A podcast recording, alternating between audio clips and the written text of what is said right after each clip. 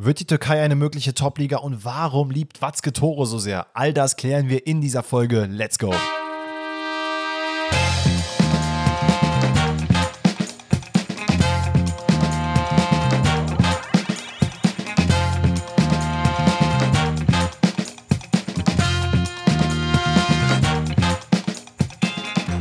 Grüezi alle miteinander, herzlich willkommen zu einer neuen Episode Pfosten rettet.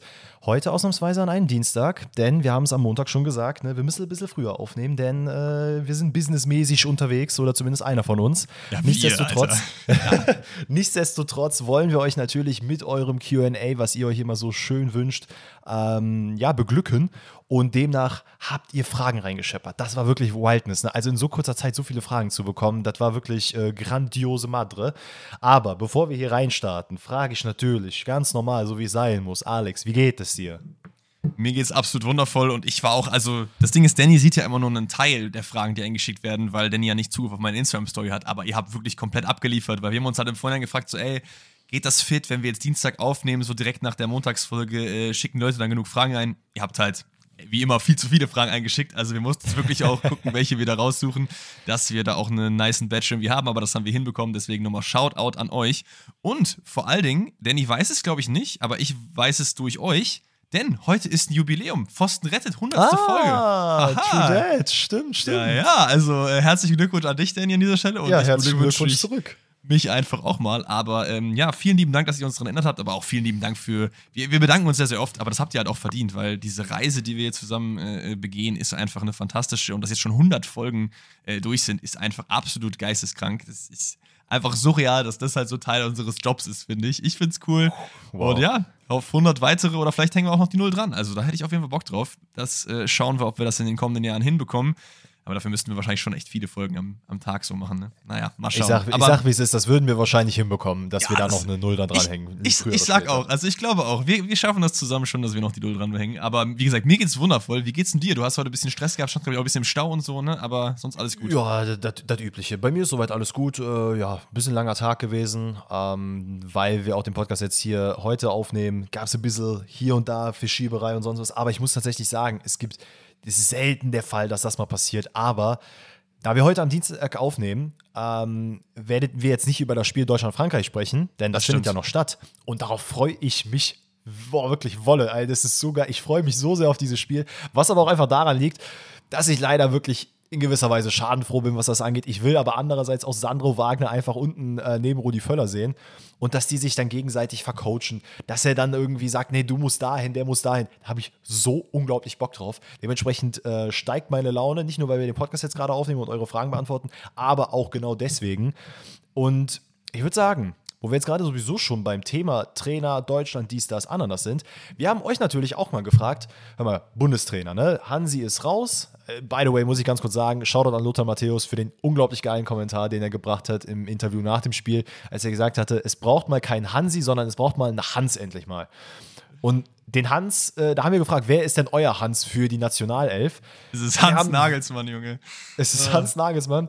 Derjenige, der dem Namen am ehesten kommt, ist Hannes Wolf und den sieht halt absolut gar keiner. Also, der war ja gar nichts. Drei Prozent der Befragten haben gesagt, Hannes Wolf, der ist der Mann dafür. Ähm, aber tatsächlich, und das finde ich überraschend, weil eigentlich die eine Variante davon gar nicht funktioniert. Jürgen Klopp und Julian Nagelsmann teilen sich tatsächlich den Platz, ähm, jeweils ein Drittel der Befragten was krass ist, weil Jürgen Klopp halt einfach nicht verfügbar sein wird für diese EM. Es sei denn, wobei wir, haben, wir sind in der Fußballwelt, da passiert alles Mögliche. Ja, das, das ähm, stimmt natürlich, aber wir hätten auch vielleicht jetzt so im Nachhinein einfach Jürgen Klopp von dieser Umfrage exkludieren sollen, weil der halt einfach nicht available ist. Also ich habe auch noch, da können wir gleich auch noch drüber reden, nach dieser Umfrage, äh, wen ihr noch als alternative Kandidaten eingeschickt habt. Da habe ich auch noch ein paar Namen für euch, aber äh, klar, also für mich ist hier trotzdem Nagelsmann der klare Gewinner, weil von denen, die available sind, die anderen sechs, hat er halt einfach die meisten äh, Stimmen geholt. Und das war auch irgendwo klar. Klopp ist halt auch einfach der Sympathieträger Nummer eins unter den äh, Deutschen, was so Trainer angeht. Dass sie den da sehen wollen, ich will den ja auch da sehen. Das geht aber halt leider nicht. Deswegen ist es Nagelsmann geworden. Ey, aber weißt du, was wild ist? Dass einfach Joachim Löw mehr, mehr Stimmen hat als Hannes Wolf, der ja, einfach eine, heute am Platz steht. Ich sag dir, eine Und, davon war von mir, ne? Ganz ehrlich. Ja, okay. Und äh, Felix Magath hat mehr als Oliver Glasner. Das ist auch wild. Aber das Louis van Gaal, der ja auch jetzt schon ein paar Mal besprochen wurde und auch in den Medien so ein bisschen rumkursiert, ne? der nicht nur in den Medien rumkursiert, ich weiß nicht, ob du das Interview mit ihm gesehen hast, der selber gesagt hat, so, ja, Verein eher nicht so, aber so eine Nationalmannschaft, wie gerade die Deutschen, hätte ich nochmal Bock drauf. Ey, hm. der Mann bringt sich auch in Stellung, nur halt ein bisschen Ander solider als Felix Magath, ne? Ja, andererseits muss man auch sagen, Hoeneß hat halt jetzt auch wieder seine Kommentare abgelassen. Ne? Also wenn der Mann irgendwas sagt, dann weißt du, bei Bayern passiert was. Da hat er jetzt auch wieder seine, also wie hat er sich geäußert? Ich glaube, dass Bayern dem DFB keine Steine oder Nagelsmann keine Steine in den Weg legen würde, wenn das denn tatsächlich passieren sollte. Und da war ich schon so, ja, mein Gott, Uli, Alter, wirklich musst du jetzt wieder die ganze Freude am alle nehmen. Jetzt weiß natürlich wieder ganz Deutschland und die Welt, dass Julian Nagelsmann der äh, Trainer wird. We weißt, du, weißt, weißt, du, weißt du, was bei ihm dieses, äh, dieser Komplex ist? Der geht dann abends ins Bett, so in seinem Pyjama, steht so vorm Spiegel, putzt so seine Zähne und dann guckt er sich an, denkt so, Uli, du hast es wieder geschafft. Du hast Fußball Deutschland gerettet. Und dann geht er pennen. Das ist einfach so. Der hat einfach diesen Savior-Komplex und er denkt dann, ich, ich bin's, ich habe jetzt hier, na, der große FC Bayern und ich in Person, wir haben jetzt da äh, den Weg freigeräumt, dass Julian Nagelsmann Trainer werden kann. Aber ganz ehrlich, wir haben ja auch am Montag schon genug darüber geredet, deswegen werden wir hier jetzt, glaube ich, nicht äh, viel mehr Zeit mit diesem ganzen Thema verschwenden. Ich habe nur noch eine Sache, denn ihr habt, wie gesagt, einige Namen eingeschickt, ähm, die nicht auf der Liste waren. Und die einfach mal, ich möchte die einfach mal nur so in den Raum werfen, realistisch oder unrealistisch. Die meisten von denen sind auch, glaube ich, gerade ähm, in Vereinen oder äh, nicht aktiv. Also manche sind available, manche nicht. Aber ich will nur mal, dass du einfach dir diesen Tracksuit vorstellst mit den Trainern drin und einfach mal ein, zwei Sätze sagst, okay? Erster mhm. Vorschlag ist zwar gerade beim Verein, aber José Mourinho. Oh mein Gott. Also, äh, nee, Mann, den sehe ich überhaupt. Das nicht. ist so ein. Also, ich finde Mourinho geil, aber das ist ja so ein kranker Kulturclash, der da aufeinander kommt. Also, bei, bei Portugal hätte ich ihn noch gesehen, ähm, aber nee, der, der wird, ah, nee, das, das wird gar nicht funktionieren. Alleine, das dass er sich dann mit Rudi Völler da und, jo und Joachim Watzke da auch abgeben muss. Also Zehner, wenn das funktionieren würde. Aber vom Typen her bräuchte man so einen, Respekt. muss man sagen. Ey, vom, vom Typen her auf jeden Fall. Und da bleiben wir auch direkt bei Typen, denn der nächste ist der einzig wahre Hans auf der Liste, nämlich Lothar Matthäus. oh, Mama mia, ey. Das wird wilder. Äh, nee, ey, bitte nicht. Also nee, Lothar Matthäus hat, war ein hervorragender Fußballspieler, aber trainermäßig hat das gar nicht gefunzt. Und man muss ganz ehrlich sagen, er hat eine wunderbare Entwicklung genommen als Experte, denn anfangs ja. war es immer ja der FC Bayern, der FC Bayern und jetzt ist er gefühlt der Staatsfeind Nummer eins. Ähm, der und Uli Hoeneß, die werden auch keine Freunde mehr. Und ich finde ich find diese Entwicklung schön. Er soll Experte bleiben und das war's auch. Mehr brauche ich nicht. Fair. Ähm, weiter geht's mit Friedhelm Funkel. So ein bisschen der deutsche Van Gaal, könnte man meinen, ne? Ja, vielleicht vom Alter her. Ja, und auch ein bisschen so der harte Hund. Ist ja Van Gaal eigentlich auch. Jetzt mittlerweile nicht mehr so, aber Nee, fühle ich auch nicht. Jetzt haben wir aber noch zwei Kandidaten, die auf jeden Fall ein bisschen eher in Frage kommen. Der eine ist sogar, soweit ich weiß, gerade nicht irgendwie äh, in Kontrakt oder auch in Gesprächen. Es ist Sinedin Sidan. Der würde ich natürlich nicht antun, aber krass wäre es schon, oder? Ja, Sinedin Sidan wäre krank, aber das Problem bei ihm ist, glaube ich, ich kann mir, also ich weiß nicht, wie gut sein Englisch tatsächlich ist und Spanisch, Französisch, da wirst du nicht so weit kommen. Andererseits, ey, wir leben in 2023, dass ein, äh, dass ein Trainer in einer Mannschaft fungieren kann, wo er nicht die Sprache spricht, das funktioniert wohl auch. Kann ich mir am besten nicht vorstellen, weil. Also, Nee. Kurz einmal von dieser Stelle. Ich glaube auch nicht, dass Hansi Flick äh, und Josua Kimmich dieselbe Sprache sprechen. Also, das kann ich mir eigentlich auch nicht vorstellen.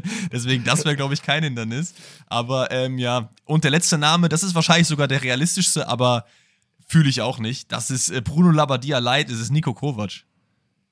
Oh, okay. Ich wollte gerade sagen, Bruno, nee, nee, nee, nee. Nico Kovac. Boah, weiß ich auch nicht. Also ganz ehrlich, ich glaube, da haben die ganzen Bayern-Spieler einfach keinen Bock drauf. Ja, ich glaube auch. Die sind so, oh, nicht schon wieder er, nicht schon wieder er. Ey, aber das waren die äh, zusätzlichen Vorschläge. Ansonsten haben wir, glaube ich, über die ein oder anderen Kandidaten äh, durchaus das ein oder andere Wort vielleicht auch zu viel verloren. Deswegen machen wir das Ganze jetzt mal zu. Es kann natürlich auch sein, dass ihr euch gerade die letzten fünf Minuten angehört habt und gesagt habt, was labern die eigentlich? Da ist doch schon mittlerweile Magath im Sattel. Das kann natürlich sein, weil die Folge erst donnerstags rauskommt. Ich glaube aber persönlich nicht und ich glaube, da ist, geht Danny auch mit, dass bis dahin eine Entscheidung gefallen ja. ist. Es ist. Ich glaube, man tut halt auch gut daran, dass man sich Zeit lässt und überlegt, wie man das Ganze angehen kann, weil diese Heim-EM hast du halt nur einmal in 20 Jahren oder so. Und deswegen sollte das wohl überlegt sein. Dann würde ich sagen, machen wir den Segway rüber zum QA. Ihr habt, wie gesagt, viele, viele Fragen eingeschickt, manche off-topic, manche Fußball relatiert und manche irgendwas dazwischen. Wir starten aber rein mit der Frage, die so ein bisschen das Spotlight nimmt, denn ich finde sie sehr, sehr geil und hat auch ein bisschen mehr Vorbereitung erfordert. Sie kommt vom lieben Lerek oder der lieben Lerek, ich weiß es gerade gar nicht mehr. Und er oder sie fragt: Ihr dürft ein Team aus dem Gesamtkontinent Afrika für die Champions League aufstellen. Wie sieht euer Team aus und wo glaubt ihr, würdet ihr damit landen? Jetzt ist so ein bisschen die Frage, wir haben mit Danny mich vorher nicht abgesprochen, wollen wir ein Team gemeinsam aufstellen oder wollen wir jetzt beide unsere Teams vorstellen und gucken, was wir anders haben? Äh, da wir beide Teams vorbereitet haben, würde ich, glaube ich, den Weg gehen, weil sonst war die Vorbereitung für die Cuts zumindest von meiner Seite aus. Von daher würde okay, ich sagen, fair. lass einfach gerne wieder Position von Position gehen. Machen wir. Dann ähm, würde ich sagen, starten wir natürlich im Tor rein, weil das ist die erste Position. Welche, welche Formation hast du? Ähm, 4-3-3 offensiv mit einem Zehner. So sehe ich das gerne. Ja, also ich, ich glaube tatsächlich auch, ähm, dass wir relativ ähnliche Sachen haben werden, weil es gibt halt einfach so ein paar absolute Baller, die, an denen ist halt kein Weg dran vorbei. Unter anderem für mich wahrscheinlich der Spieler, der mit am besten in Form ist von den ganzen Boys im Tor, ist Onana. Wen kann man da anderes nehmen? Also ich klar, hätte, ich hätte tatsächlich mal, genau, den hätte ich nämlich mal reingeworfen, aber auch der ist leider seine kurze Prime-Phase, die er bei Chelsea hatte, die ist halt leider auch schon wieder ein bisschen abgeflachter und Onana ist einfach gerade wirklich am, äh, der ist so ein bisschen am Berg am Kratzen, so Mount Rushmore, da will ich hin. Ja, ähm, ich muss sagen, ich hatte auch Mondi nicht als zweiten. Als zweiten, ich habe nämlich auch noch eine kleine Bank aufgestellt, ist Bono für mich, weil der ist ja oh, auch ja, Afrikaner. Ähm, und für mich ist Mondi einfach washed up. Also, wer in die Saudi-Liga wechselt, kommt nicht hier in dieses Team rein. Fertig ist halt. Obwohl, Bono? ich glaube, ich habe sogar einen, ich glaube, ich habe sogar einen drin. Ja, und Bono. Ja, stimmt eigentlich, ne? Aber ich meine jetzt ja. im Team dr selber drin. Ja, alles gut. Ja, okay. okay. Onana im Tor. Wir machen dann Linksverteidiger? Lass uns gerne Linksverteidiger starten. Okay, da dann fang du gerne an. Gehe ich mit meinem Dortmunder Boy Benzebaini rein. Ja, äh, habe ich tatsächlich auch deckungsgleich. Es gäbe eine andere Option, und zwar, dass man da Masraui hinpackt, weil in der Nationalelf von mm. Marokko spielt ja er ja zusammen mit Hakimi, er links, Hakimi rechts. Ich muss aber sagen, ich glaube an Benzebaini und hier Masraui ist ein guter Spieler, aber du brauchst halt auch einen, der so ein bisschen so der Leader ist. Und ich finde, sonst haben wir nicht so einen richtigen Leader in der Verteidigung. Und da gehe ich auch mit Benzebaini. Weiter geht's dann mit den beiden Innenverteidigern. Ähm, auch da, ich weiß nicht, ob ich irgendwie übersehen habe, aber für mich ist Kulibali da auf jeden Fall Innenverteidiger Nummer 1 mit. Gehst du okay, damit? Krass. Nee. Ich habe den, also seine, sein, nach seinem Wechsel von Neapel zu Chelsea ist der Mann so krank abgeflacht. Ich weiß nicht, ob es am Umfeld Chelsea lag, ob sein Wechsel einfach, ob es ihm nicht gut getan hat, ob Neapel so die Wohlfühloase für ihn war. Ähm, ist für mich so krass abgerutscht. Da sehe ich tatsächlich zwei andere Spieler, die sich auch schon so kennen. Wen ähm, habe ich denn ähm, vergessen? Ich kann direkt meine Be Warte mal, wer ist denn dein zweiter Innenverteidiger? Martip. Ja, okay, ich habe äh, Kosunu und Tapsoba. Oh. Ja. Weil ich habe halt so nee, einfach dieses hab, zwei Spieler, hab, die sich halt aus der Nation, ja, äh, aus der Mannschaft auch kennen und ich glaube, das ist einfach für mich ein bisschen wenn der eine Fehler macht, kann der andere es aufgreifen, auch wenn ich sehr oft über die Leverkusener Innenverteidigung gebasht habe. Da war aber eher der Faktor auf ähm, Jonathan Tah, der da nicht so gut performt hat zwischen denen. Mhm. Ich glaube, das gibt mir schon ziemlich solide Innenverteidigung. Also da muss ich mit Absolut, ich, ich muss ehrlich gesagt sagen, auch wenn ich beide auf dem Schirm gehabt hätte, wäre ich, glaube ich, trotzdem mit Martip gegangen, weil ich finde, er einfach nochmal so eine andere Sicherheit hat. Und ich finde, Martip ist auch ein sehr, sehr guter Call für einen sehr, sehr underrateden IV, den man nicht so auf dem Schirm hat. Aber ich nehme auf jeden Fall Kulibali raus für Tapsoba dann. Also dann wäre, wenn ich, weil ich habe es einfach nicht auf dem Schirm gehabt. Aber dann habe ich Tapsoba Martip und du hast Tapsoba Kosunu. Rechtsverteidiger brauchen wir, glaube ich, nicht wirklich drüber reden. Da könnte man Masraui nehmen, aber Hakimi ist da für mich eigentlich gesetzt. Das ist mit einer der besten Spieler ja. im Team. Ähm, auch zwecks anderer Optionen. Man kann auch über Hamari Traoré reden, der auch ganz gut ist, aber ich weiß nicht. Wir nehmen hier Hakimi. Und dann gehen wir ins Dreier-Mittelfeld. Ich habe zwei Sechser und einen Zehner. Ist das bei dir deckungsgleich? Ja, Zehner, Achter, wie man ihn nennen will, aber ja, einen offensiven Mittelfeldspieler auf jeden okay, Fall. Okay, dann fang du einfach an, stell mal gerne dein Dreier-Mittelfeld vor. Ähm, bei mir, ich, ich brauchte halt so, weil ich ja auch mit Benze Baini und Hakimi jemanden habe, die da nach vorne laufen, die halt sehr offensiv auch getrieben sind. Jemanden, der dann tatsächlich das, was Emre Can bei Dortmund machen soll, ähm, auch hier machen kann. Im Idealfall direkt zwei, die das tun. Ja. Plus aber auch noch ein bisschen diese, ja, diese spielerische Form nach vorne haben, dass sie sagen, okay, wenn es mal halt drauf ankommt, dann können wir den Ball auch einfach nach vorne treiben und verteilen und äh, lange Bälle schlagen. Und ganz ehrlich, da ist mein einer Spieler einfach prädestiniert für. Der hat das bei Neapel jetzt auch schon sehr, sehr oft gemacht in der letzten Saison. Anguissa steht bei mir im zentralen Mittelfeld. Und auf der anderen Seite brauchte ich halt einen anderen Brecher, der auch den Ball nach vorne bringen kann, aber der halt wirklich dann hinten mal auch jemandem eine Kante geben kann, wenn er mal durchbrechen sollte. Und das ist Amrabat, der jetzt zu Manchester United gewechselt ist. Du sprichst mir einfach aus der Seele. Sehr, sehr geil. Haben wir einfach komplett deckungsgleich. Ich bei mir auch äh, doppelt sechs Anguissa und Amrabat. Man muss dazu sagen, das ist wirklich ähm, auf der 6 echt noch viele Leute gibt, die man easy hätte noch reinpacken können, die alle gut sind. Ich rede da von Elias Skiri unter anderem, von William Didi, den man hätte nehmen können. Äh, ich glaube, mhm. Benacer ist ja auch Algerier, der spielt halt eher so diese 8 auch ein bisschen, den ich auch sehr, sehr underrated finde. Aber bei mir ist es auch Angisa und Amrabat. Auf der 10 einer meiner ähm, Lieblingsspieler vom afrikanischen mhm. Kontinent, der, äh, den muss Danny auch drin haben, wenn nicht, bin ich echt enttäuscht, ist jetzt zu West Ham, glaube ich, gewechselt. Mohamed Kudus. Yes, also das war mir so klar. Bevor du angefangen hast zu reden, wusste ich ganz genau, dass du den auch da mit drin haben wirst. Ähm, also ich glaube, damit hat man ein sehr, sehr solides Mittelfeld, ähm, defensiv gut abgesichert, gut Ball nach vorne bringt und auch mit Kudus jemanden, der dann theoretisch gesehen auch mal auf die Außenbahn ausweichen kann, der sogar noch mal einen Tick nach vorne rutschen kann, wenn es wirklich drauf ankommt. Also da hast du, glaube ich, gar keine Probleme mit. So, und dann kommen wir nach vorne. Ähm, ich glaube auch da, ich weiß gar nicht, haben wir irgendwas anders, ist halt so ein bisschen die Frage. Also, Mohamed Salah ist in dieser Dreierreihe vorne eigentlich gesetzt. Ist wahrscheinlich der beste ja. Spieler der gesamten Elf, brauchen wir, glaube ich, nicht drüber reden. Ich habe dann vorne im Sturm ähm, mich für Ossiman entschieden, tatsächlich, weil, mhm. also, was für eine kranke Saison. Der hat äh, nicht zu Unrecht dieses 100 Millionen Price Tag und auch teilweise ja sogar noch ganz andere Summen äh, nach sich ziehen. Ich bin mir nun nicht ganz sicher beim dritten, ehrlich gesagt. Weil ich habe vorne nicht so einen. Es sei denn, ich habe wieder jemanden vergessen, aber ich habe eigentlich alle Länder so durchgeschaut, wen es da so gibt. Und du hast halt ein paar echt gute Leute, aber keinen so auf diesem Ossiman Salah-Level. Wen, wen hast du als drittes? Ich habe tatsächlich Riyad Mahrez genommen. Ja, ja. Ähm, es gab auch viele, also so Adli zum Beispiel wäre einer, den ich persönlich ganz cool gefunden hätte auf der Außenposition. Aber, aber spielt er nicht für Frankreich? Ich meine, er spielt er für Frankreich? Ich, ich, bin mir nicht sicher. Ich meine, er hätte auch äh, andere, also für seine Nation gespielt. Ich weiß nicht, was er jetzt gerade ist. Ähm, ist ja auch egal, Marokko, ja. Hat für die Frankreich ja, okay, U21 und U18 gespielt, aber ist bei Marokko gelistet. Hat aber, hat aber noch kein Spiel gemacht, aber ist in dem Verband auf jeden ja, Fall okay. unterwegs.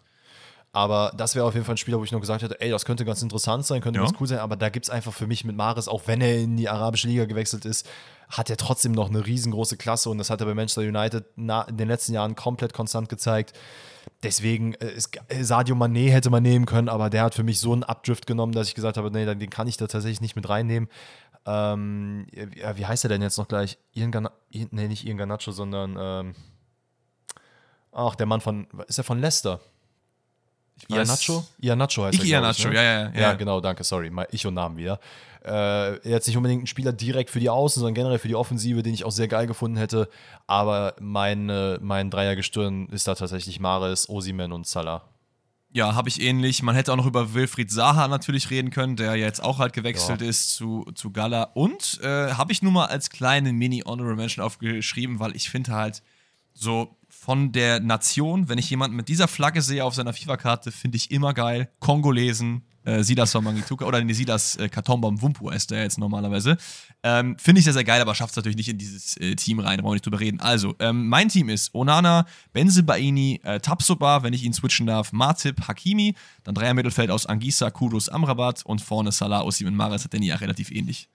Ja, bei mir bis auf die Innenverteidigung alles deckungsgleich. Ich habe da nur Kosuno und Tapsoba.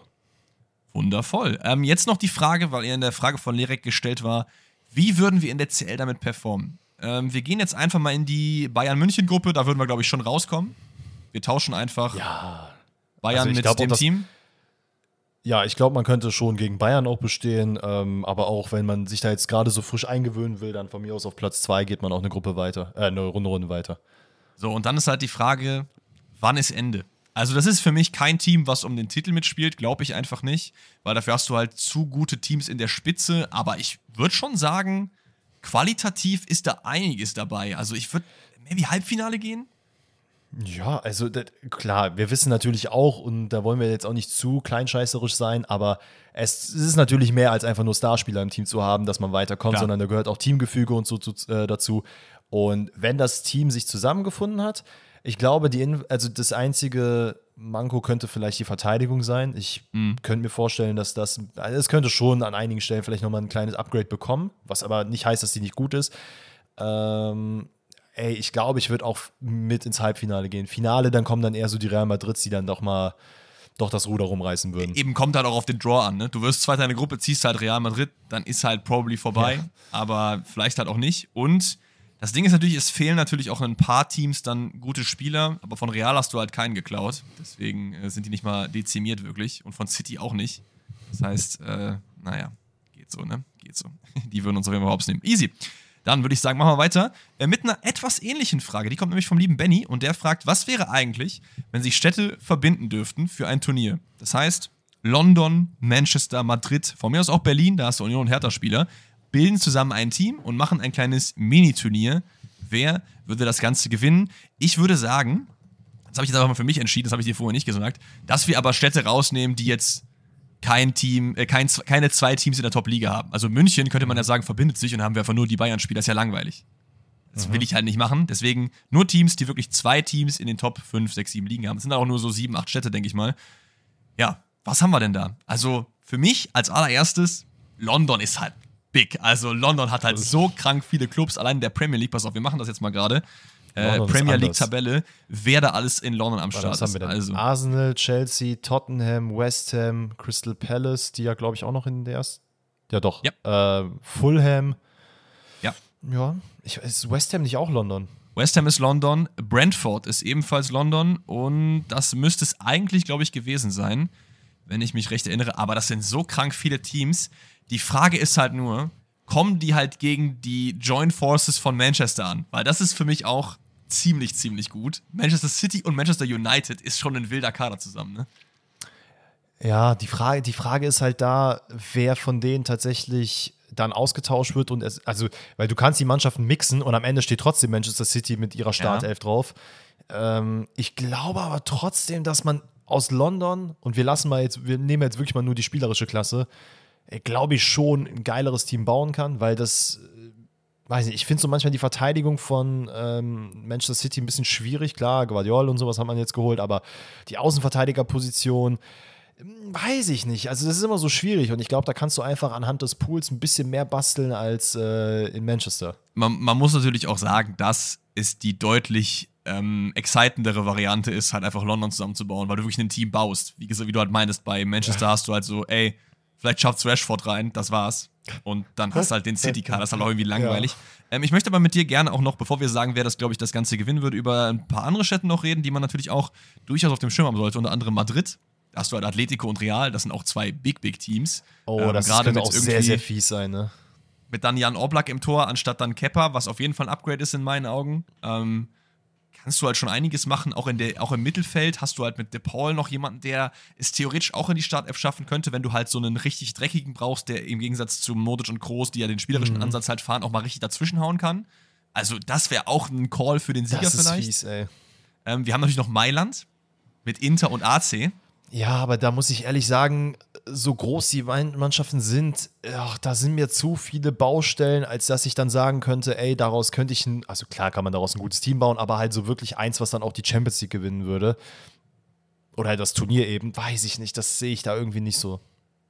Absolut. Wir können die ja gleich auch mal kurz ranken, weil ich habe noch zwei andere Städte aufgeschrieben, die ich finde so ein bisschen unter dem Radar sind, die aber, glaube ich, wenn man jetzt keine anderen fus- fusioniert und man fusioniert die beiden Städte, auch echt eine gute Chance haben, weiterzukommen. Ich finde, Lissabon hat halt Benfica und Sporting, was auch eine sehr, sehr Ja. nice Mix, Mix ist. Und, und Sevilla hat halt Betis Sevilla und ähm, den FC Sevilla, ist auch ganz cool, aber die wären für mich, glaube ich, letzter. Wir können ja mal gerne von hinten ähm, aufmachen. Also ich hatte, glaube ich, Sevilla von diesen sechs, die wir gerade genannt haben, auf der sechs. Lissabon wahrscheinlich auf der 5. Ja. Dann maybe Mailand. Was hatten wir? Mailand, London und was war das andere?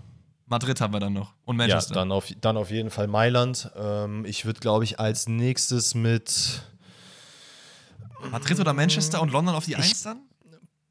pass auf, Manchester und danach Madrid, weil einfach, ganz ehrlich, Turniermannschaft, äh, Real Madrid mit der, wirklich mit diesem Schmutz, den teilweise Atletico spielen kann und die gehen Ja. auch wirklich in den letzten Krieg, wenn es sein muss und den dreckigsten.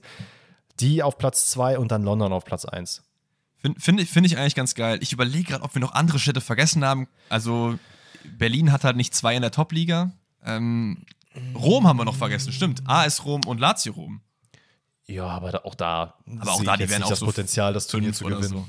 Ja, safe, safe, safe. Aber sehr, sehr geile Frage. Lieben Dank an Benny fürs Einschicken. Ähm, war auf jeden Fall wild, mal darüber nachzudenken. Vielleicht ist das auch mal was für ein FIFA-Experiment. Ah, mal gucken, ob ich da vielleicht in EFC mal ein Video drüber mache. Wäre auf jeden Fall eigentlich ganz geil.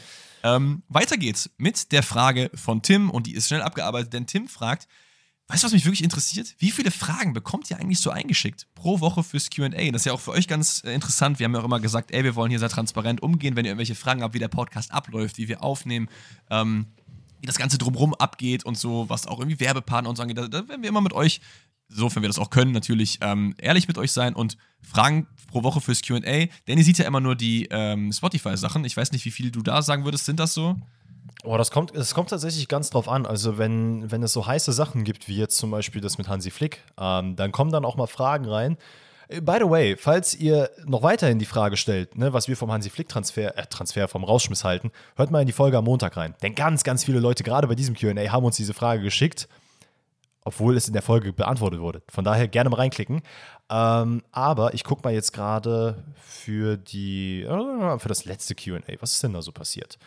Stimmt, du kannst ähm, ja auch sogar die Anzahl, glaube ich, lesen, ne? Also, ich meine, das ist doch da auch irgendwo festgehalten, wie viel das sind. Ja, also es ist, also jetzt, ich würde mal durchschnittlich sagen, so 140, 150 Fragen kommen da rein. Also ich würde auf jeden Fall sagen, das ist nochmal das vielleicht ein bisschen unterm Doppelten auf Instagram tatsächlich. Also da kriege ich wirklich, ich habe äh, bis heute gezählt, waren jetzt 200, aber da war der Sticker wow. auch nicht so super lang online das ist schon extrem viel. Ne? Also ich finde es immer krass, wie viele Leute von euch daran teilnehmen, wie viele auch immer die Umfragen beantworten. Da haben wir teilweise auch 1000 Votes drauf. Das kann mir auch mal sagen, wie viele Leute da immer mitmachen. Also sehr, sehr geil. Vielen Dank für den Support. Also müssten das ja insgesamt dann so 300, 350 irgendwie so um den Dreh sein. Natürlich, wie Danny meinte, wenn es heiß ist, sind es deutlich mehr. Wenn jetzt irgendwie gar nichts passiert und wir nur über, weiß ich nicht, Malta gegen Nordmazedonien in der Länderspielpause reden würden, dann wären es wahrscheinlich ein bisschen weniger. Ähm, gar kein Disrespekt an dieser Stelle an die beiden Länder, sehr, sehr geil, was Mazedonien auch gemacht hat, auch wieder gegen äh, Italien. Aber das ist so die Anzahl der Fragen. Weiter geht's man, im QA. Ganz kurz, ganz kurz, sorry, sorry, wenn ich dich nochmal unterbreche. Was man natürlich aber auch sagen muss, weil sich jetzt viele wahrscheinlich wundern werden, so, hey, so viele Fragen und warum macht ihr nur so wenige? Leute, wir versuchen euch natürlich jetzt auch nicht hier äh, die nächsten vier Stunden mit QA-Fragen durchzuballern, denn sehr, sehr viele von diesen Fragen sind auch deckungsgleich. Das heißt, wir gucken uns dann raus, okay, Person XY hat diese Frage gestellt, dann schauen wir nochmal, wie oft ist diese Frage durchgekommen. Da werden wir natürlich jetzt nicht jeden einzelnen Namen droppen können, weil dann sind wir ja auch drei Stunden drin. Aber stimmt. wie gesagt, sehr, sehr viel überschneidet sich auch. Und verzeiht es uns, wenn wir eure Fragen mal nicht mit reinnehmen. Das soll nicht heißen, dass die Frage schlecht ist, ähm, aber dann haben es halt andere Fragen einfach geschafft, nochmal einen Ticken mehr Feuer Ey, bei uns zu entfachen. Es kann natürlich auch sein, ich, äh, wir haben ja auch viele neue Zuhörer so und wenn jetzt jemand seit zwei, drei Wochen den Podcast hört, wir aber vor fünf Wochen die Frage schon mal beantwortet haben, wer unser Goat ist oder so, dann werden wir das jetzt nicht nochmal machen. Wir wollen es auch einfach Stimmt. nicht wiederholen, wir wollen euch immer neue Sachen halt bringen, deswegen, wenn eure Frage nicht genommen wird, haben wir sie wahrscheinlich auch, wenn sie allgemein ist, schon mal äh, halt eben vorher genommen. Deswegen mhm. da auch kein Problem. Und viele schreiben auch einfach nicht Fragen rein in diese Sticker. Ne? Also voll oft irgendwelche Rätsel. Deswegen auch nochmal an dieser Stelle, wenn ihr Rätsel schicken wollt, gerne per DM. Also auf mein Profil gehen oder auf Dannys Profil gehen. Danny heißt DS Smooth, ich heiße Sadboy Slim. Gerne einfach eine Nachricht schreiben. Yo, ich bin der Maxe. Hier ist mein Rätsel. Schickt das mal dem Danny. Und dann kommt ihr in die Verlosung für die Rätsel, die wir per Zufall ziehen. Oder ich zumindest. Ich weiß nicht, wie Danny es macht. Ähm, aber genau, das ist da die Adresse für die Rätsel. So, jetzt nochmal weiter mit der Frage von Rino. Und die finde ich auch sehr, sehr geil. Und da bin ich auf Dannys Meinung extrem gespannt. Er fragt nämlich, Glaubt ihr, der türkische Fußball kann es in den nächsten Jahren zu etwas bringen oder ist gerade einfach nur der Hype so ein bisschen da wegen den ganzen Big Money Transfers?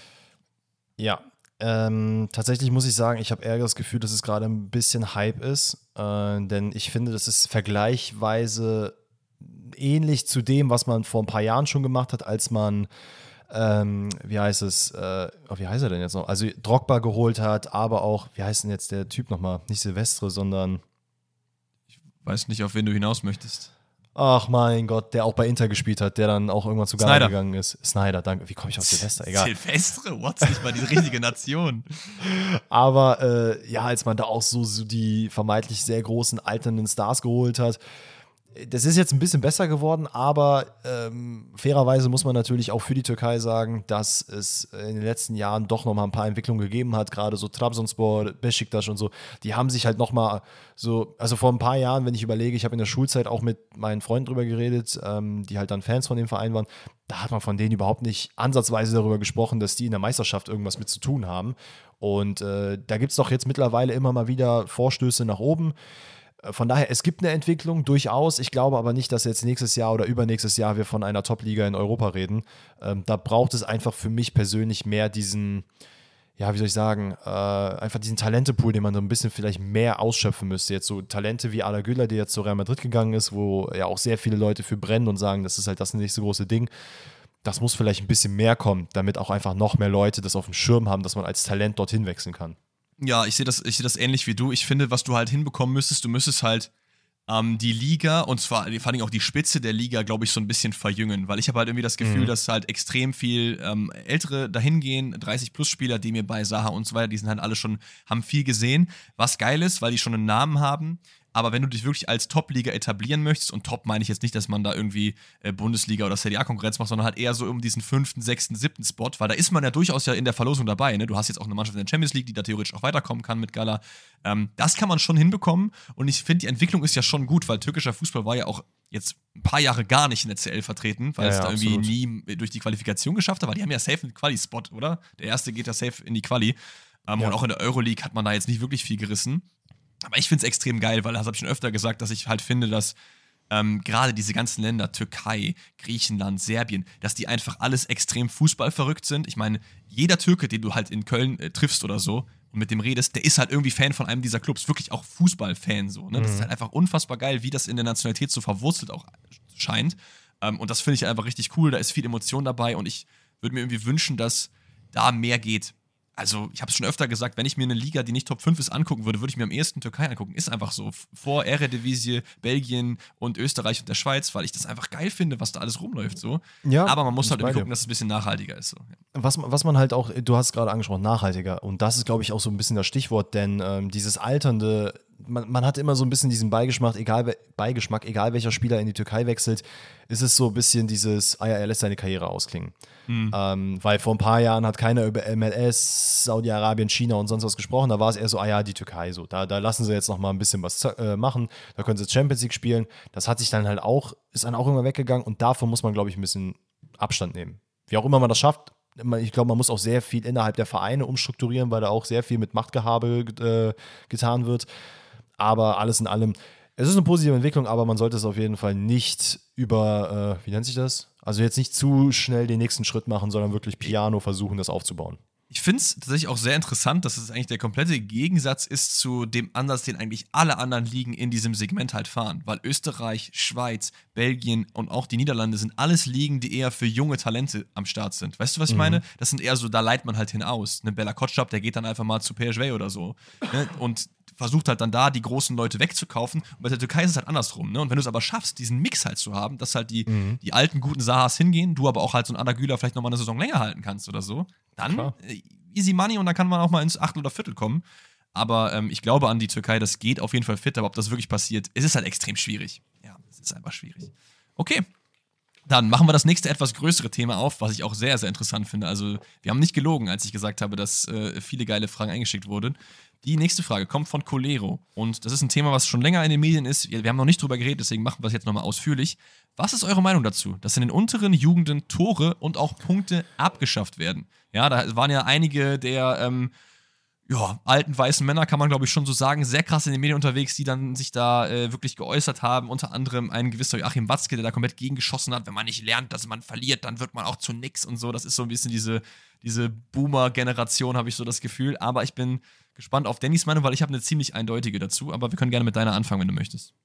Ja, also ich meine, unsere, äh, die Meinung, wir haben die nicht direkt beantwortet, die Frage, aber ähm, wir haben ja eine Folge gemacht, ich glaube vor zwei oder drei Wochen, wo es so ein bisschen um dieses Thema Nachwuchsarbeit im DFB geht oder in Deutschland generell. Und da haben wir das Thema auch aufgegriffen, dass das eine Maßnahme ist, um eben ja, die nächsten Talente heranzuzüchten und hochzukriegen.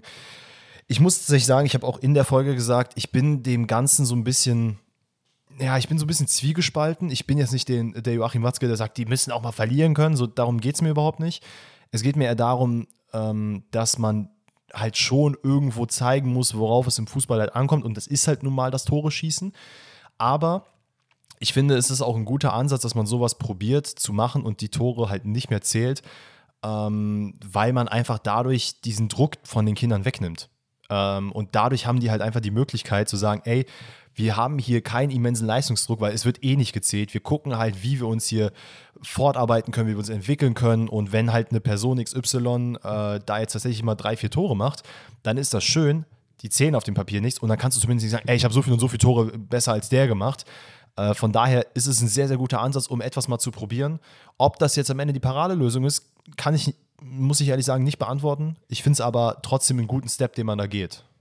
Man muss finde ich auch nochmal, und deswegen mache ich das jetzt gerade, ich habe mir das nochmal ein bisschen tiefer angeschaut, was überhaupt diese Reform halt bedeutet, weil man hört halt immer so, ich habe ich hab mir das Gefühl, viele denken halt, ja, da wird dann im, im Kreis deren Namen getanzt und dann wird wirft ein Ball in die Luft und sagt, ey, wir lieben alle Fußball. So, das ist einfach ja. Quatsch. Ne? Also es geht im Prinzip darum, dass die G- und die F-Jugend, da reden wir über Kinder, die maximal acht Jahre alt sind, also ist nicht so, dass der ganze Fußball da revolutioniert wird, sondern einfach nur für die ganz, ganz, ganz jungen Leute, dass dort das Spiel an sich revolutioniert wird, dass man halt nicht einfach irgendwie 6 gegen 6 auf zwei große Tore spielt und dann äh, ist das halt eben so, sondern dass man eine Art anderen Wettbewerb einführt. Und Hannes Wolf, der ja auch Mitbegründer dieser äh, Reform ist, hat das so ein bisschen erklärt und im Interview hat auch gesagt, ey, die ganzen Baumgarts und Watzkis, die haben sich das halt nicht mal in der Tiefe angeguckt, sondern einfach nur dagegen geschossen von vornherein. Also im Prinzip ist es halt so, dass man einfach ähm, nicht mehr auf ein großes Tor spielen will, sondern man will eher so kleine Turnierformate im Champions League-Format machen, wo man irgendwie mehrere Plätze nebeneinander hat und dann spielt man 2 gegen 2 oder 3 gegen 3 auf vier kleinere Tore. Und dann wird einfach am Ende, es gibt schon Gewinner und Verlierer. Es ist nicht so, dass man halt sagt, ja, wir spielen mal ein bisschen links und rechts, sondern es soll einfach nur das ähm, prevented werden, dass man halt das hat, was bei Kinderfußball extrem oft passiert. Dass halt ein Team irgendwie 20-0 gewinnt und das dann voll gelangweilt ist. Das andere Team hat auch gar keinen Bock mehr, weil die 20 Buden kassieren. Das wird dann halt so sein, dass man halt ähm, gegeneinander spielt und dann halt sieht, okay, wer ist das bessere Team? Die bleiben halt stehen und das schlechtere Team rutscht nach links auf den linken Platz. Und wer mhm. am ganz linken Platz ist, der muss halt dann irgendwie zur Strafe in Anführungszeichen irgendwie Torschuss trainieren oder so. Und so hast du halt so einen mhm. kleinen Turniermodus, der halt sich immer wieder äh, wiederholt. Und es gibt halt trotzdem Verlierer. Kein Kind hat Bock, dann einfach nur äh, Torschuss zu üben, wenn man auch einfach spielen kann, so. Aber es geht einfach darum, dass man halt dieses äh, Zählen halt einfach wegnimmt, weil ich glaube, das kann halt auch sehr viel entgegenwirken, dass halt Kinder Spaß überhaupt haben. Sowohl auf der Gewinnerseite als auch auf der Verliererseite, nicht? Ja, natürlich. Es ist auch, und ähm, da muss ich mich gerade selber ein bisschen an mich selber erinnern, als ich in der F-Jugend und so unterwegs war, habe ich tatsächlich zu dem Zeitpunkt, ich weiß gar nicht, ob es F-Jugend war, ich glaube aber schon, äh, relativ gut im Sturm gespielt. Damals war ich noch Stürmer. Und dann hatte man halt eine Saison, wo du, also wo 50 Tore in der Saison halt nichts Besonderes waren, so nach dem Motto. Und im Nachgang denke ich mir so, ich habe halt sehr viel mir selber auch Druck gemacht. Ey, ich habe so viel und so viel Tore, ich muss so viel und so viel machen. Ich muss da machen, ich muss mehr machen, ich muss mehr machen. Und du achtest gar nicht mehr darauf, was machen meine Mitspieler? Kann ich auch mal einen Ball da abgeben? Und das ist nämlich auch, glaube ich, ein sehr, sehr wichtiger Faktor. Dieses Egoistische, was natürlich viele Leute ein bisschen befürworten, dass man halt sagt, ey, wir brauchen halt diese eiskalten Abschlussspieler oder Spielerinnen. Ähm, aber auch dieses im Team mal zusammenspielen, das hast du ja dann viel, viel mehr, weil es geht da eher darum, nicht wer die meisten Tore gemacht hat, sondern wie machen wir die meisten Tore? Machen wir das als gesamtes Team? Kommen wir als gesamtes Team auf den nächsten Platz? Rutschen wir nach rechts, rutschen wir nach links? Ähm, von daher äh, komplett richtig. Also es ist, überlegt mal, wie oft ihr euch Gedanken macht oder Druck macht wegen so wirklich Kleinigkeiten. Und wenn ihr in einem Nachwuchsleistungszentrum seid und da geht es ja um Leistung und da wird halt nur anhand von Zahlen gerechnet, dann ist es eine Katastrophe. Ich meine, in der Schule Eben. wisst ihr es ja auch. Habt ihr eine Note, die kacke war? Keine Ahnung, lasst es eine 4 minus sein und ihr sagt, ey, ich war an dem Tag nicht gut drauf, mir ging es nicht gut, ich konnte den Stoff perfekt, die Klausur war einfach kacke gestellt, dann sagt diese Note ja auch nicht direkt aus, was ihr in diesem Bereich könnt. Ja, vor allem dieses komplette Zahlenfokussierte. Ich bin auch zum Beispiel dafür, dass man in dem einen oder anderen Fach Noten halt auch komplett abschafft und auch die, dieses ganze Klausursystem halt in der Schule halt auch überdenkt, weil auch in Sport macht es einfach wenig Sinn, da Leute zu benoten nach einer Skala. So, da haben wir auch schon mal drüber geredet. So. Mhm. Ich finde, was halt diese Reform halt schafft, ist halt, dass die Leistungsdichte sich halt so ein bisschen angleicht. Du hast halt dann durch dieses System, dass halt die Guten gegen die Guten spielen letztendlich, wenn das immer sich so sortiert und die Schlechten gegen die Schlechten und alle haben halt irgendwie Spaß und werden dadurch auch besser so. Und mhm. ja, dieses Argument, was dann so die Watzkes dieser Generation halt haben, ja, früher war das aber auch nicht so und wir sind auch alle klargekommen. Ja, Digga, früher hat man aber auch über äh, seine ganzen Gefühle nicht geredet und früher standen auch nicht mit fünf Jahren da zehn Scouts von welchen Topclubs an der Seite, die sowieso auch noch Druck aufbauen. Du hast nicht in einem Nachwuchsleistungszentrum dich gegen zehn andere auf deiner Position hast durchsetzen müssen. Wenn du zu klein warst, wie ein Marco Reus, hat man nicht einfach gecuttet so. Das ist einfach im modernen Fußball halt sehr, sehr viel mehr Druck und wenn man den Kindern, die ja eigentlich Spaß am Spiel entwickeln sollen und dann halt später, wenn man halt 13, 14 ist, dann kann es von mir aus in diese Leistungsrichtung gehen. So. Aber so früh, ich weiß nicht, ich war halt auch zum Beispiel gar kein Kind, was darauf Bock hat. Ich wollte eigentlich einfach nur zocken so und ich habe halt irgendwann dann dadurch aufgehört, weil das bei mir einfach nicht war. Ich habe nie gespielt, ich habe halt nie irgendwie Einsatzzeit bekommen, weil äh, ich halt nicht gut genug war und mhm. dann hatte ich keinen Bock mehr so. Und mich hat der Fußball dadurch halt auch so ein bisschen verloren und vielleicht hätte ich in dieser Welt irgendwie weitergemacht. Ich weiß es nicht. Und äh, absolut. Und was halt auch noch hinzukommt, ist, ähm, ich habe, ich glaube, ich habe es auch schon mal erzählt, dass ich in der Jugendbundesliga mal gezockt habe. Ja. Und da haben, also ganz ehrlich, wir mit unserem Dorfverein gegen Schalke, Dortmund, Duisburg und Co., die haben uns halt links und rechts kaputt geschossen. Wir waren zwar in einem Alter, wo man durchaus zählen sollte auch, also wir waren dort schon ein bisschen älter, aber ich finde, das gibt es ja auch in Jugendbereichen.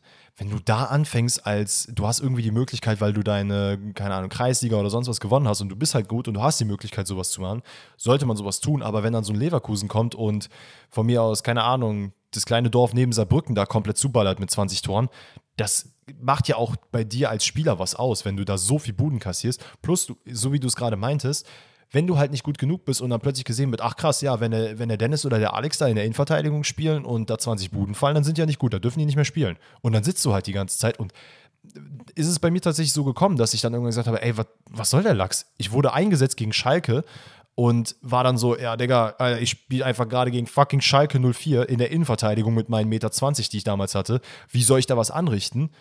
die haben uns da komplett zugeballert und im Endeffekt war dann auch so, ja, Dennis, ey, du hast halt nicht gut gespielt, Halbzeit raus und danach waren erstmal ein paar Spiele Pause.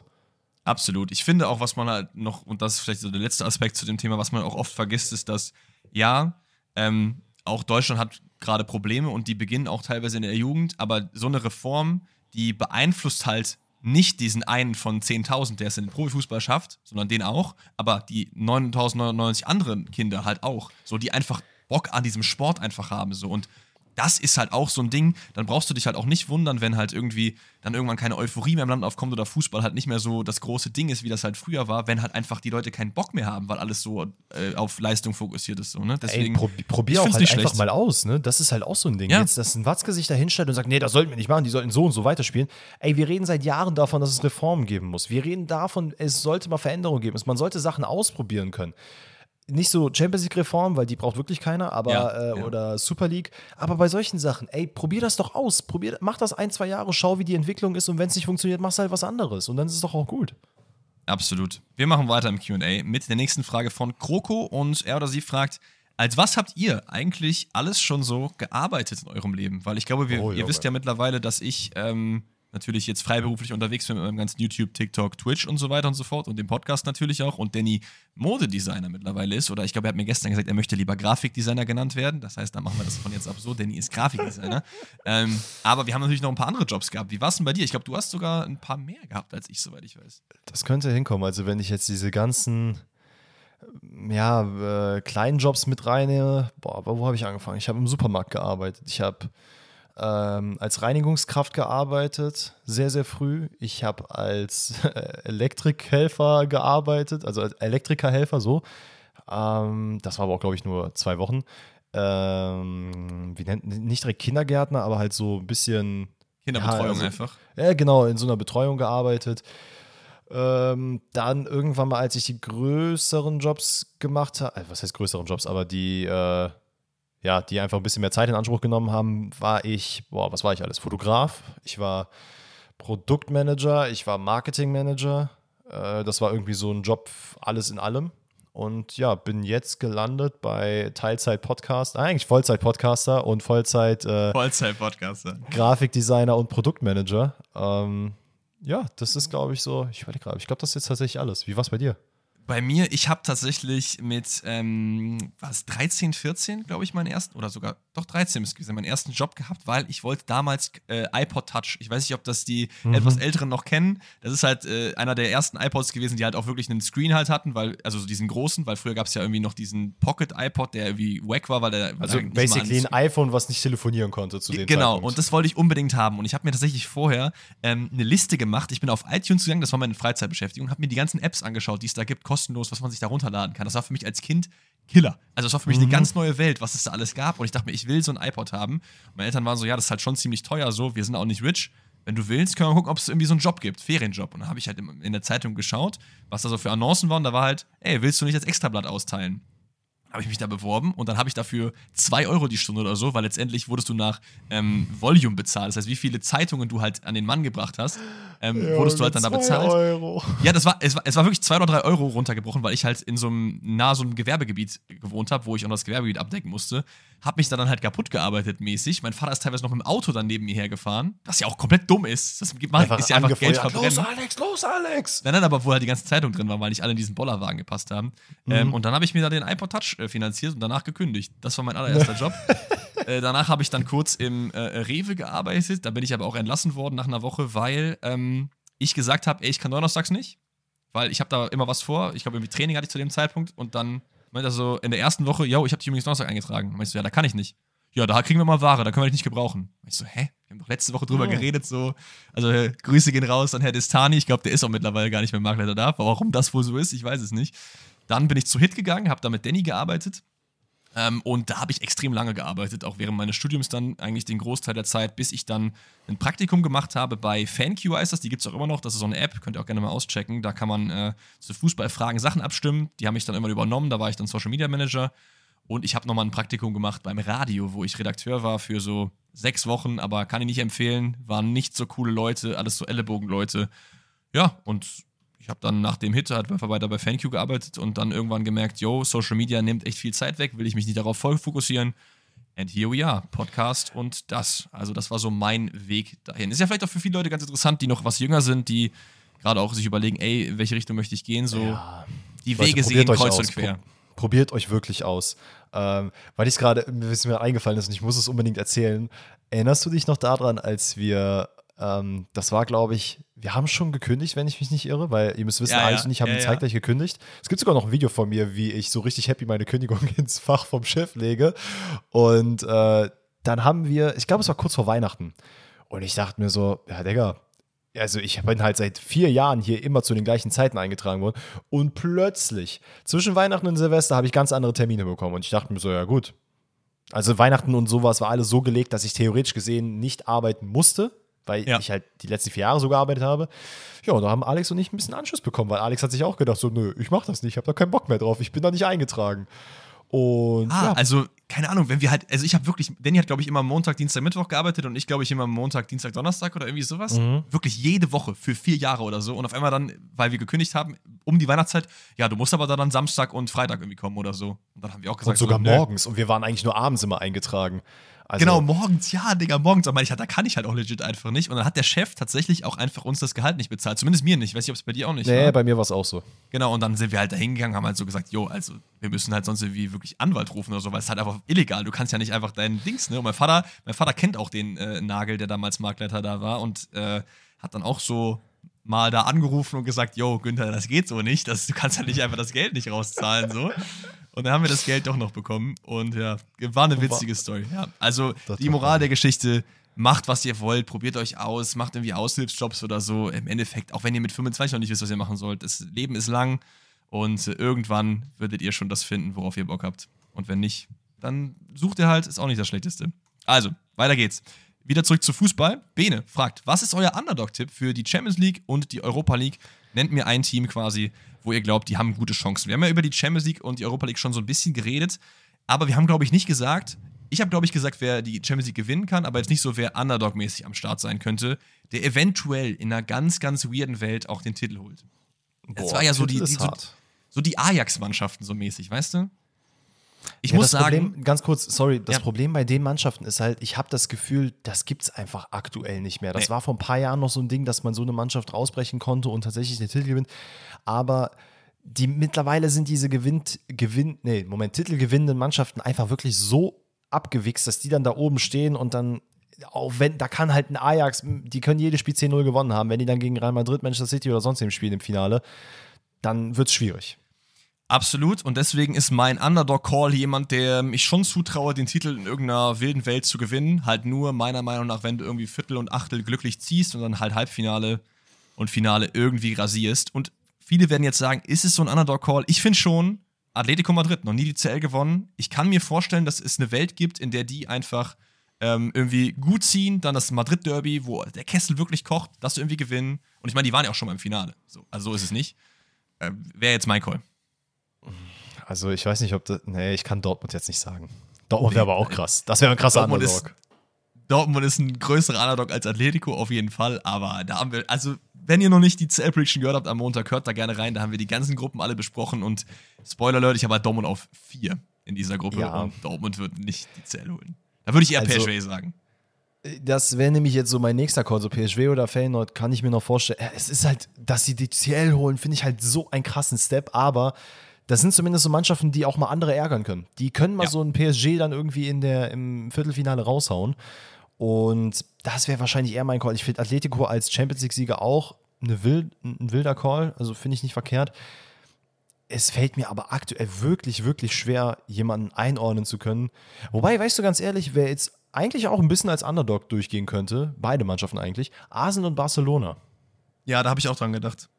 Ist eigentlich Und auch ein guter ich, Call. ich, ganz ehrlich, ich gehe mit Arsenal. Arsenal wäre geil, ist vielleicht nicht der, der Underdog, wie man sich ihn sonst vorstellt, aber das ist für mich so ein Underdog der Herzen. Im, Im Rahmen der CL ist einfach die Spitze zu dicht beisammen und zu gut, als dass es da jemals wieder einen Underdog-Sieger geben wird in den nächsten Jahren. Das glaube ich einfach nicht. Und mit Underdog meine ich jetzt so, dass Bukarest die mal gewinnt oder Gala jetzt oder so. Ne? Also es ist ja, dass Atletico die gewinnt oder Arsenal, das ist ja durchaus im Rahmen der Möglichkeiten. Ich muss sagen, das sehe ich ein bisschen anders bei der Euroleague, weil ich finde, da ist die Spitze nicht so dicht. Klar kommen auch noch welche runter von der CL, aber da sehe ich auf jeden Fall einige Mannschaften. Und zwar Eintracht Frankfurt, die es gewonnen haben. Rangers waren im Finale. Das sind ja so Mannschaften, denen man eigentlich nicht zutraut, diese Titel zu holen. Ja, mein ja. Call für die Europa League, und ich bin sehr impressed, was sie in der Premier League letztes Jahr gemacht haben, ist Brighton and Hove. Oh, Brighton ist geiler Call. Wow, das Oder? ist wirklich geil. Also Brighton würde ich mich sehr drüber freuen, wenn die das holen. Allein wegen Moderhut. Ich habe Bock, dass der da oben mal Ey, Moda Hut, Ansu Fati noch geholt, generell auch ein gutes Team, viele beisammen auch gehalten. Ich bin Fan. Das könnte geil sein, das finde ich geil. Da würde ich gerne mitgehen. Der Call ist richtig stark.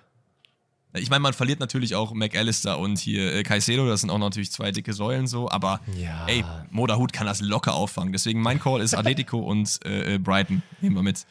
Weiter geht's. Ähm, und ich glaube, haben wir noch was, was Fußball-Topic ist? Sonst würden wir mit den Off-Topic-Sachen weiter. Ne, wir haben noch von Leon. Was ist eure Meinung zu Paul Pogba und der Doping-Affäre? Und da hat Danny, glaube ich, so ein bisschen Recherche gemacht und kann mal irgendwie ein bisschen sagen, was er dazu weiß. Denn ich weiß nur, der Mann ist irgendwie äh, positiver Doping-Test und äh, ist jetzt irgendwie suspended für. Ja, also es gibt, gar nicht, es gibt aktuell gar nicht so viel darüber zu, zu besprechen. Ähm, Fall ist der folgende und zwar wurde, glaube ich, am ersten Spieltag der Serie A wurde ein Dopingtest durchgeführt, wo Pogba dann jetzt im Nachgang ähm, auf, ich glaube, einen erhöhten Testosteronwert ge gemessen wurde das halt dann für Doping gilt und dementsprechend vorerst gesperrt wurde. Ähm, natürlich ist man dagegen vorgegangen, hat gesagt, ey, Pogba würde nie etwas machen, was dagegen sprechen würde und was man gegen fußballerische Regeln äh, ändert, bla bla bla bla bla.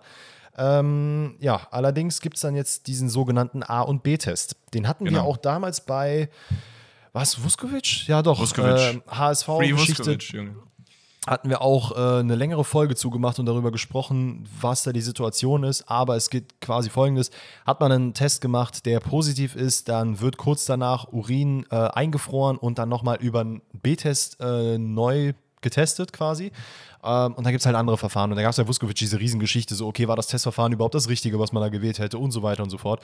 Aber in der Regel ist es so, dass tatsächlich die B-Tests also es ist ziemlich unwahrscheinlich, dass der dann negativ ausfällt. Ähm, dementsprechend kann man aktuell damit rechnen, dass Pogba tatsächlich für eine längere Zeit gesperrt wird und da kann man sogar fast von einem Karriereende reden, denn der Mann ist auch jetzt schon 30 und es kann eine Strafe bis zu vier Jahre äh, kommen. Was ein bisschen kurios an der ganzen Geschichte ist, und ich will, ich habe echt überlegt, ob ich das Fass aufmachen soll und das hier überhaupt erwähne im Podcast, ähm, weil ich auch nicht will, dass ihr euch eine, ja, eine Meinung einfach jetzt also basierend auf meiner Aussage äh, tätigt. Und zwar gab es das schon sehr, sehr oft bei Juventus Turin. Und das ist halt ein bisschen skurril, denn äh, gerade in den 90er Jahren, Anfang 2000er, da war unter anderem Sinne Zidane und so, wo man dann gesagt hat, hm, ist es sicher, dass man da ist irgendwie was ein bisschen komisch und hat er nicht gedopt. Edgar Davidson wurde damals auch äh, getestet und als positiv, also wurde positiv getestet. Und davor gab es halt richtig viele Sachen und ähm, da wurden teilweise die Chefärzte des Teams wurden da angeklagt, waren doch am Ende freigesprochen. Aber es ist schon sehr skurril, wie oft es bei Juventus vorkam. Äh, was jetzt nicht heißen soll, dass es, dass da irgendwer im Hintergrund sitzt und sagt, wir müssen die dopen, ohne dass die was davon wissen. Aber ähm, ja, so Dopingfälle ist halt wirklich immer sehr, sehr schwieriges Thema, weil du kannst Absolut. halt auch nicht, also ich glaube, davon müssen wir alle auch ein bisschen wegkommen. Es ist nicht so, dass die Leute dann da sitzen, so ein bisschen wie im Fitnessstudio, die Leute, die sich Steroide reinballern, die hauen sich eine Spritze in den Arm und dann plötzlich äh, Muckibude, gib ihm. Das ist halt nicht der Fall. So ein erhöhter Testosteronspiegel, äh, Testosteron, sag ich, ähm, generell erhöhtes Testosteron oder aber auch andere Sachen, die halt höher sind, das kann halt aufgrund von Medikamenten passieren und es ist halt auch so ein Ding, viele Das war ja bei Onana, glaube ich, so, dass der irgendwie unerlaubte Schmerzmittel irgendwie genommen hat und dadurch ist Genau. dann der Test verfälscht worden, deswegen ist er dann auch im Nachhinein, glaube ich, nur für ein halbes Jahr gesperrt worden, was ja dann ich auch glaube, es, war irgendwie... sogar- ich glaub, es war sogar fast ein ganzes Jahr. Ja, das kann sein, aber wenn du ihn sicher. halt, wenn du ihn halt irgendwie, es macht irgendwie in meinen Augen wenig Sinn, wenn du sagst, ey, vier Jahre ist die Strafe. Ja, ist jetzt irgendwie ein bisschen, bisschen sketchy, wir sperren dich für ein halbes oder ein Jahr. Ja, dann kannst du auch gleich sein lassen, weil entweder ja oder nein, oder? Also, Natürlich, natürlich, natürlich, aber es ist halt, ich glaube, es, es kommt weniger darauf an, ob es dann am Ende heißt, ja, es wurde gedopt oder nicht gedopt, sondern für mich persönlich wäre es halt wichtiger zu checken, was genau wurde gemacht, wie wurde es gemacht, wenn man es feststellen kann. Wenn das jetzt wirklich daran liegt, der Mann hat Kopfschmerztabletten genommen und deswegen ist da irgendwie ein gewisser Wert in die Höhe gesprungen, was dann als Doping gilt, ja, sorry, aber das ist halt dann nicht geil. Ich, ich muss tatsächlich sagen, Doping ist bei mir immer so ein Alarmthema, wo ich dann immer, also man hat ja so Themen, wo man immer eher die eine oder die andere Seite einnimmt. Und bei mir ist es bei Doping eher immer pro, nicht, nicht pro Sportler. Weil ich finde halt in meinem Kopf ist halt Dopen so geisteskrank frech, dass du halt in so einem Pool von 100 Athleten irgendwie der eine bist, der sich dann da so einen Vorteil verschafft. Das, also auch gerade in der Leichtathletik oder so, ich finde das halt geisteskrank schlimm so. Das war ja mit Russland dann da, bei, wo die bei Olympia dann diese ganze, das ganze Sachen dann hatten so. Deswegen ist das für mich immer so ein Thema, wo ich eher sage, oh ja, das ist jeder Geist, der gedopt hat. Man ist ja so ein bisschen voreingenommen, aber Leute, wir wissen, das ist halt nicht schwarz-weiß. Wir werden das beobachten und natürlich auch euch da irgendwie mit News verfolgen, falls da irgendwie nochmal was kommt. Das haben wir bei Onana, glaube ich, ja auch gemacht. Ähm, meine ich zumindest, oder? War das in dem Zeitraum? Ich keine, keine Ahnung mehr. Über Vuskovic haben wir auf jeden Fall sehr viel drüber geredet. Aber genau, ja, genau. Diese, dieses Mindset, was du jetzt gerade, was bei dir ausgelöst ist, da will ich mich gar nicht rausnehmen. Das habe ich auch. Wenn ich höre, dass jemand dopt, dann bin ich direkt so, ja, Alter, was soll der Scheiß? Ne? Warum versuchst du dir einen Wettbewerbsvorteil zu verschaffen?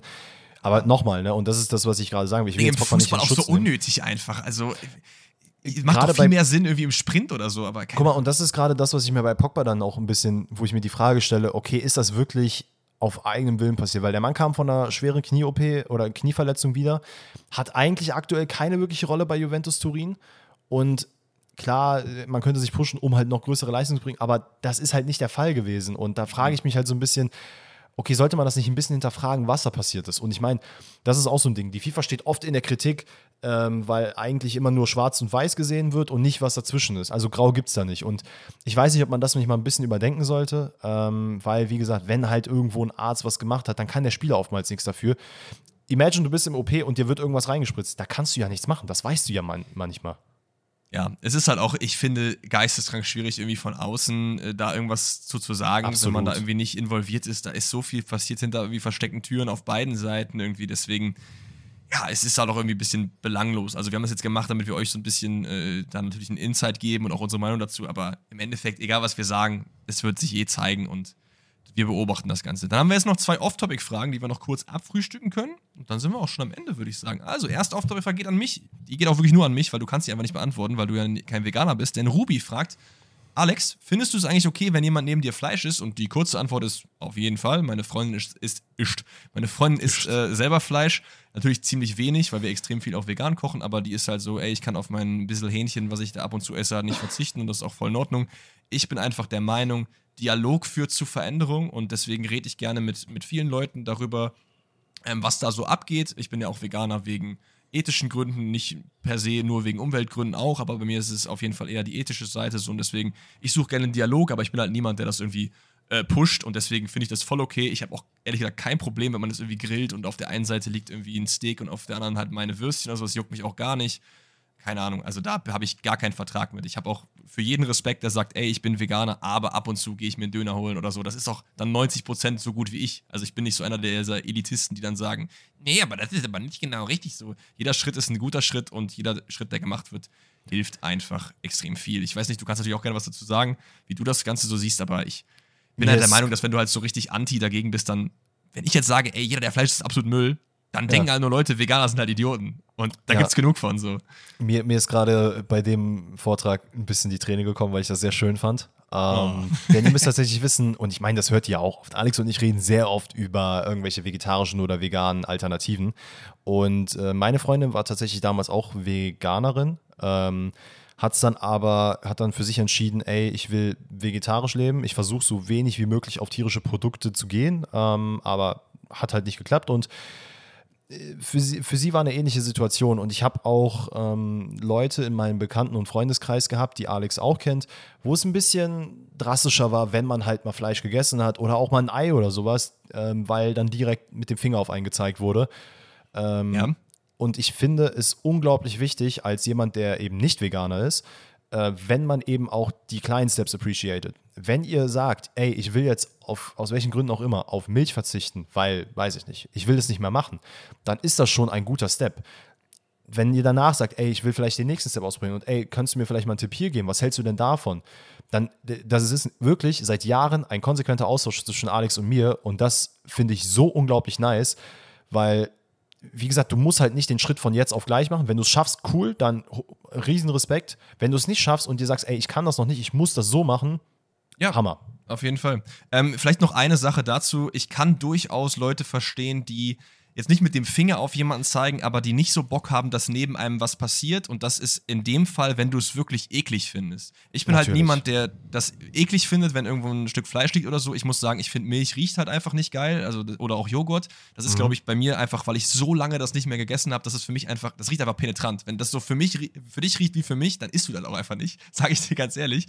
Ähm, aber ich verstehe halt jeden, der sagt, ey, kannst du das vielleicht nicht bei mir essen, weil das ist für mich eklig. Für mich ist es nicht eklig, ich kann mir sowas easy angucken und deswegen habe ich das nicht. Das ist nur noch mal so am Rande, dass jetzt nicht irgendwie, wenn ihr jetzt sagt, das finde ich voll eklig, so ich will das nicht, das ist auch euer gutes Recht. Das ist auch gar kein Problem. Und dann bleiben wir beim Essen mit der letzten Frage für heute von Eugene und er fragt, wie steht ihr eigentlich zu Pizza Hawaii? Ist es geil, Geil. oder ist es nicht? Das ist geil. Du sagst geil? Ja, also sowas Süßes mit, ähm, also ja, also gut, ich esse jetzt den Schinken mittlerweile auch nicht mehr, aber als ich es noch gegessen habe, war es voll geil. Also Ananas und dann so ein bisschen dieses herzhafte, das fühle ich schon sehr. Aber ich hatte witzigerweise genau die Diskussion äh, in meinem Urlaub mit meiner Freundin und wir hätten uns fast gekloppt und äh, getrennt, weil Geil. sie meinte, das ist ein geil. absolutes No-Go. Danke. ich, ich muss sagen, weißt du, was ich ein absolutes No-Go finde? Leute, die äh, Leute dafür schämen, bestimmte Sachen zu essen. Also ich finde, man kann halt immer irgendwie eine Diskussion führen, ob irgendwas, also objektiv gesehen, geil schmeckt oder nicht. Aber du kannst ja auch Hollandaise auf deine Soße, äh, auf deine Pizza machen oder Spargel oder Bolognese. So, das sind alles wilde Sachen so. Ich muss sagen, ich finde Pizza Hawaii auch lecker, aber ich verstehe halt generell nie Leute, die sagen, bah, du isst das so. Was bist du denn für einer? So klar ist es irgendwie lustig, wenn, wenn jetzt irgendwer die Milch vor dem äh, Müsli reinpackt. So, das ist Jo, auch ein Bro, bisschen, ist bisschen auch ein Film, ey.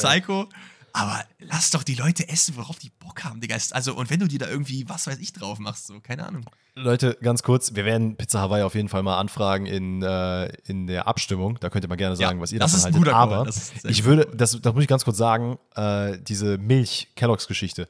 Boah, ich wurde fertig gemacht, ne? Ich wurde wirklich fertig gemacht, weil ich halt erst Kelloggs, nee, erst Milch und dann Kelloggs reingemacht habe. Alter, echt? Ui. Pass auf, ich erkläre jetzt aber, bevor ihr, ich weiß, ihr springt jetzt alle gerade auf und kriegt einen Herzinfarkt, aber Du beruhigt machst euch. die warm, ne?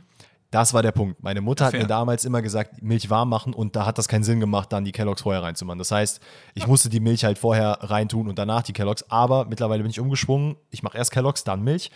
Äh, Finde es aber auch krass, dieses Leute wirklich dafür zu haten, dass sie was machen. Muss aber auch sagen, ich habe einen Kollegen, ähm, der, ich glaube, der hört nicht, dass er den Podcast hört, aber nichtsdestotrotz, wenn er ihn hört, dann weiß er ganz genau, dass ich ihn jetzt damit anspreche. Kannst du ihn auch namentlich ist- erwähnen, finde ich immer geiler. Wie heißt der Bruder? Jonas. Ja, Jonas. Hör zu. Also Shoutout an Jonas. Der Bruder isst ähm, Milchreis mit Bratwurst. Das ist wohl so ein äh, Ostfriesland-Ding und das isst man an Weihnachten. Und das war, als er uns das erzählt hat, so ein bisschen Yikes. Also weiß ich jetzt Ah. nicht, das fühle ich jetzt nicht so. Aber ey, do your thing. Ja, ja, absolut. Also man kann sich natürlich so, äh, so spielerisch so ein bisschen darüber lustig machen, da, da bin ich immer dabei. Aber sobald man halt dann sagt, ey, das ist, was ist das denn so? Weiß ich nicht. Also Leute äh, holen sich eine Gans und schieben da irgendwie einen Brokkoli in den Arsch und sagen, das ist ein geiles Essen für zu Weihnachten. Also, da, also es gibt so wilde Sachen, was für mich einfach komplett unverständlich ist. Deswegen äh, können wir, glaube ich, an dieser Stelle das zumachen. Also, damit sind wir am Ende des QAs angekommen. Wir haben viele nice Fragen gehabt. Vielen Dank euch an dieser Stelle nochmal dafür. Es war mir ein absolutes Fest. Wir hören uns dann wieder am Montag mit endlich wieder. Es ist wieder da, der Bundesliga-Rückblick, Leute, mit mir und Dennis. Ich bin dann im Urlaub. Wir nehme haben, also ich habe mein nicht Mikro getippt. Ich habe nicht getippt. Ich muss noch schnell tippen. Ja, du, stimmt, wir, ich habe mit Luca ja schon getippt. Du kannst gerne nochmal deine äh, Sachen sagen. Ich weiß aber auch nicht, ob wir das jetzt im Podcast machen müssen unbedingt, weil es ein bisschen einseitig ist. Du kannst auch gerne einfach danach tippen. Oder willst du jetzt noch machen? Nee, komm, wir, wir machen das am Montag. Dann ist okay, sorry, sorry, dass ich unterbrochen habe. Du kannst ja dann am Montag sagen, wie es lief bei dir. Also Ja. dann machen wir das so rum, oder? Also wundervoll. Wir hören uns dann wieder am Montag mit Bundesliga-Rückblick. Ich bin dann im Urlaub, deswegen wird es wahrscheinlich rätselmäßig ein bisschen knapp werden. Wir gucken mal. Aber Bundesliga-Rückblick ist natürlich trotzdem am Start. Und bis dahin, habt ein schönes Wochenende und esst eine Runde Pizza Hawaii für uns mit. Bis dahin. Ciao, ciao. Ciao.